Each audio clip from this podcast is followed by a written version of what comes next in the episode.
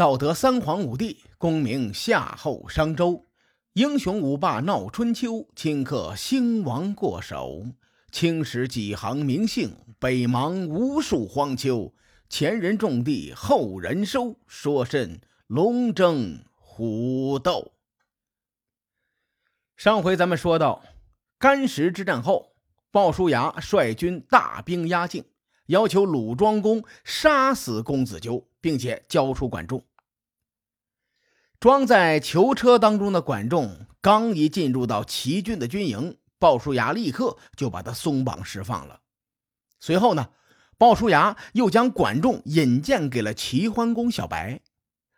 这个管仲啊，可以说是公子纠的头号心腹，也就是公子纠的老师。但从鲍叔牙与管仲的立场上来说呢，这俩人应该是死敌。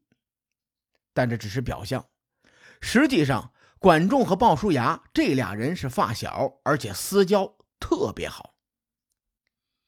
咱们今天形容两个朋友的关系好，会用一个词儿，这个词儿就是“管鲍之交”。这个词的典故就来自于这俩哥们儿。据说管仲的祖上曾经是姬姓的一支，从氏族的角度来说，管仲是贵族出身的。直到管仲的父亲管庄那一辈都还不错。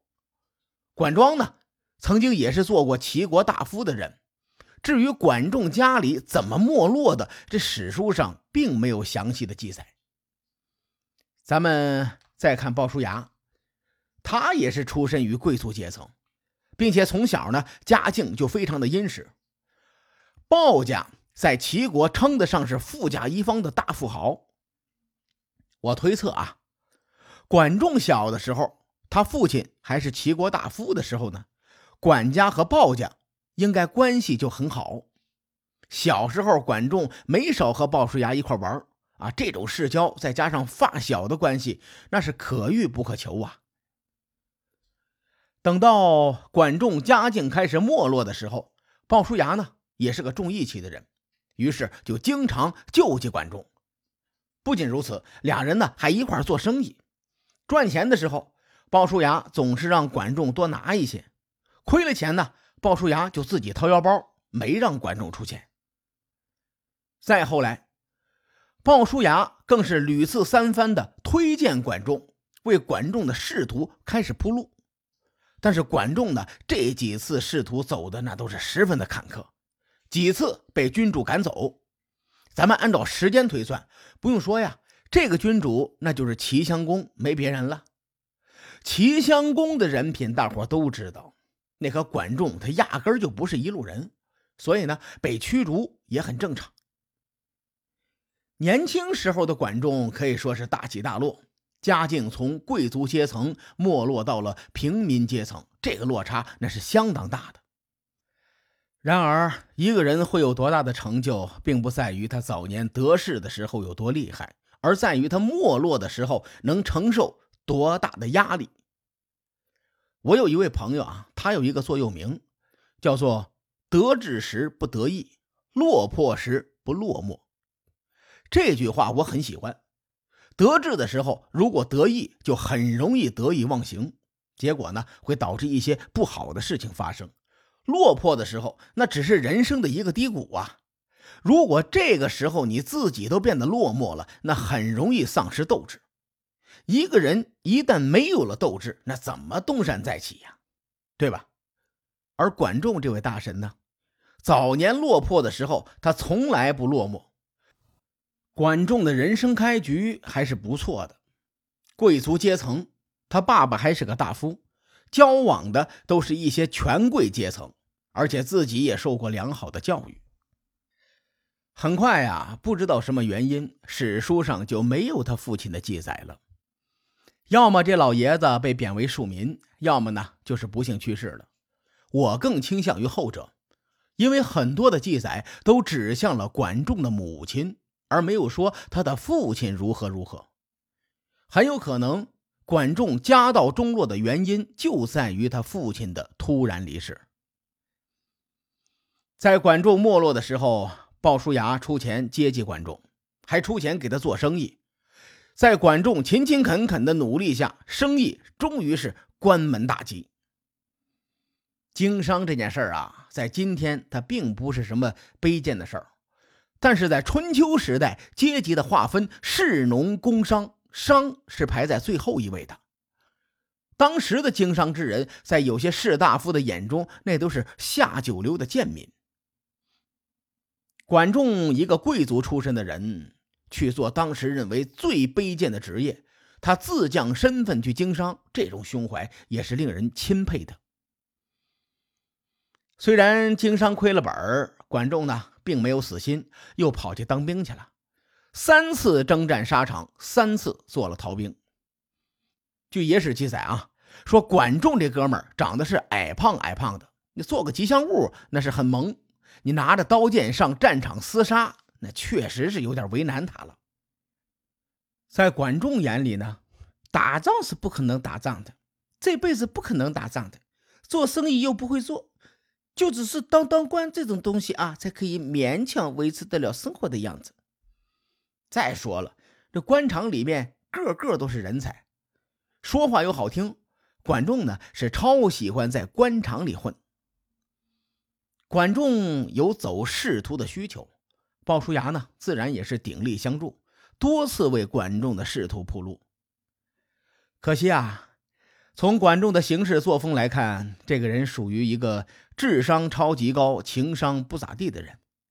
齐襄公那是春秋时期的暴虐小王子啊，低情商的管仲不讨齐襄公的喜欢，太正常不过了。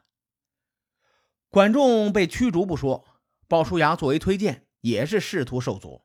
这哥俩没办法，一个呢去投奔了公子纠，一个投奔了公子小白。今天咱们是开了上帝视角，知道管仲和鲍叔牙没在齐襄公的手下当差，那是好事如果关闭上帝视角，从当时的情形来分析的话，这哥俩那是倒霉的很呐，基本上就等同于仕途无望了。这个道理就好像是。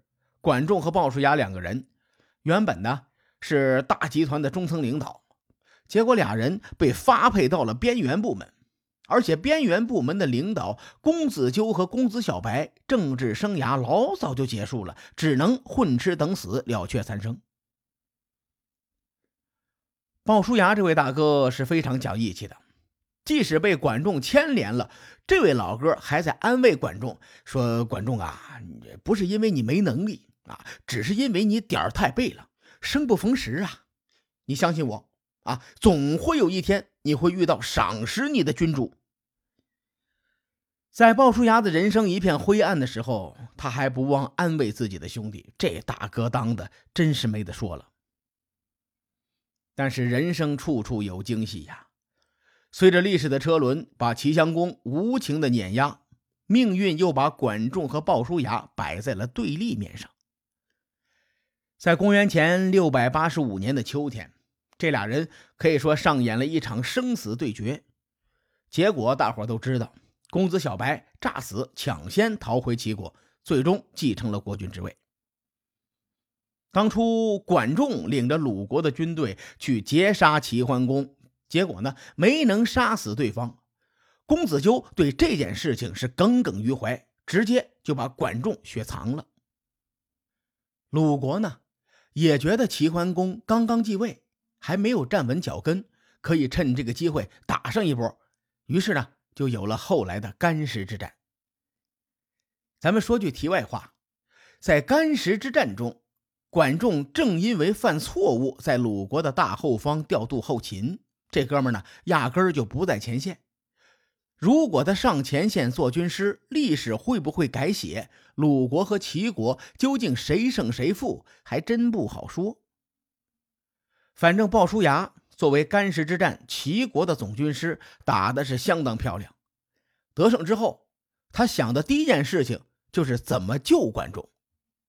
你别看鲍叔牙在历史上不显山不露水，青史留名的理由也是因为与管仲密不可分。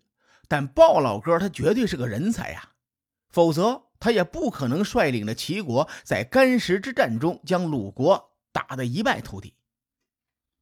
所以呢，在营救管仲这件事上来说，鲍叔牙可是花了大心思的，最终啊，将身处绝境的管仲给救了出来。在这个过程当中，鲍叔牙对形势的判断和人性的把握，那是相当的精准。拯救大兵管仲的行动可以说是非常精彩。至于中间的过程又是如何，咱们下期节目好好的挖一挖。书海沉沉浮浮，千秋功过留与后人说。我是西域说书人介子先生，下期节目咱们继续聊。春秋风雨，更多精彩内容，请搜索关注微信公众号“伯乐灯”，与更多听友交流互动。伯乐灯将定期为粉丝发放福利，后会有期。管仲的人生开局还是不错的，贵族阶层，他爸爸还是个大夫，交往的都是一些权贵阶层，而且自己也受过良好的教育。